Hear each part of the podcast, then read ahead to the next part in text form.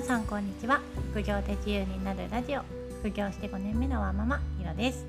今日はもし本セドリでライバルあのセドラーに遭遇してしまったらどうしたらいいかを紹介します。ちなみにセドリをしている人のことをセドラーと呼んだりします。初心者のうちは他のセドラーの動きを見ることで勉強になる部分もあるので遭遇したらアンラッキーと思わずにちょっと動きを観察してみるといいですよ。もしライバルに遭遇したらまず相手の背取りの方法や得意ジャンルを見てみましょう。相手が前頭リサーチかある程度目利きでリサーチする派かを確認します。前頭リサーチは端からバーコードを読み取っていって利益本を探す手法で店員さんのようにさささっと本を出してピッピッピッピッってやって戻していく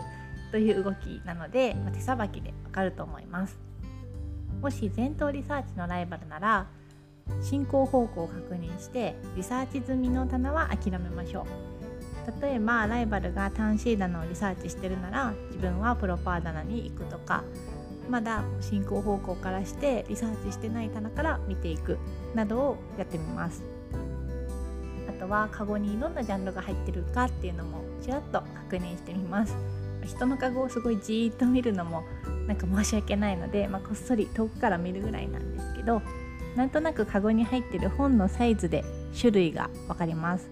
コミックのセット本なのか文庫本なのか単行本か雑誌なのかくらいの区別はつきます。そしたらカゴに入ってないジャンルを見に行きましょう。前頭リサーチの人は結構通路にカゴを置いちゃってたりするのでカゴに入ってる商品を見てなんか仕入れ基準を推測してみるのも面白いです。あこの人はこのぐらいの基準で仕入れるんだとかこの基準だとこのお店にはこのぐらいの仕入れ量があるんだなとか本セドリで成功してそうななんか熟練してそうなライバルだったら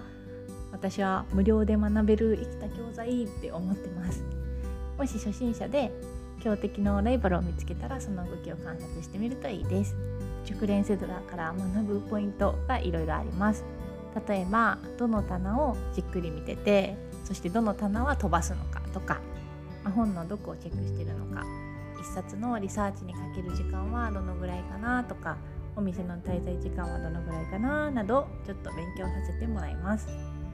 注意点はあんまり稼げてなさそうな人から学ぶことはそんなにないので稼げてそうな人から学んでください。稼げてそうかどうかっていうのをどうやって見極めるかというと、まあ、手慣れててお店の滞在時間が短くって動きに迷いがない無駄がない人がいいです。自分のリサーチ方法と合ってるかも大切です。私は前頭リサーチしないので前頭リサーチじゃなくてこうちゃんと本を選んでリサーチしてる人が参考になります。逆にあんまり参考にならないセドラーの人は、まあ、リストを見ながら探してるとかお店の滞在時間がすごい長いとかなんかこう無駄にうろうろしてるとかそういう人はあんまり参考になりません、まあ、前頭リサーチされた後だと厳しいんですけど参考にならなそうな人がいても、まあ、特に気にせず自分のペースで仕入れをしましょう背取りは1人でやるのでなんか稼げないなと思っても改善点は自分で見つけないといけないんですよね。チベーションも自分で保たないといけません。だからたまにそういうライバルの存在が刺激になって自分の改善点が分かったりモチベーションが上がったりします。だからライバルが全部ネガティブな存在ってわけでもないんですよ。これから副業で本セドリを始めようという方はライバルが増えるんじゃないかなって心配してもそれは仕方ありません。ライバルが増えることを自分の力で止めるってことはできないからです。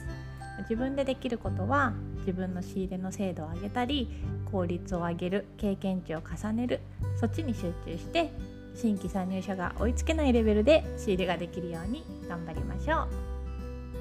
それでは次回の配信でまたお会いしましょう。ひろでした。さようなら。